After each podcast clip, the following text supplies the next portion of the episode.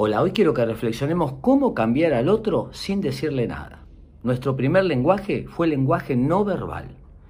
Luego vinieron las palabras para resaltar, acentuar y confirmar el lenguaje de nuestro cuerpo. Nuestro cuerpo no miente y el lenguaje de nuestro cuerpo habla más fuerte que el lenguaje de nuestras palabras.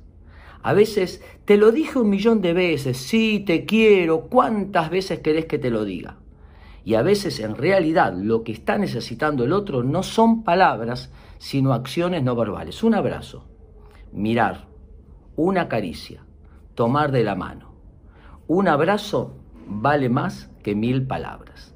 El lenguaje no verbal tiene el poder, cuando es transmitido con amor, de cambiar a los demás sin decir absolutamente nada.